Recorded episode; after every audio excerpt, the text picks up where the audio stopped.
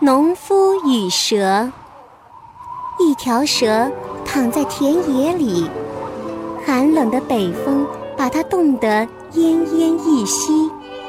一个农夫扛着锄头打从这儿路过，发现了这条蛇。可怜的小东西，天气太冷了，出来乱跑可不得了。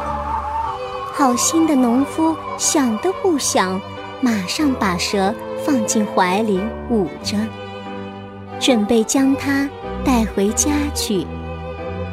蛇慢慢的恢复知觉，它张开毒牙，狠狠地往农夫的心窝咬了一口。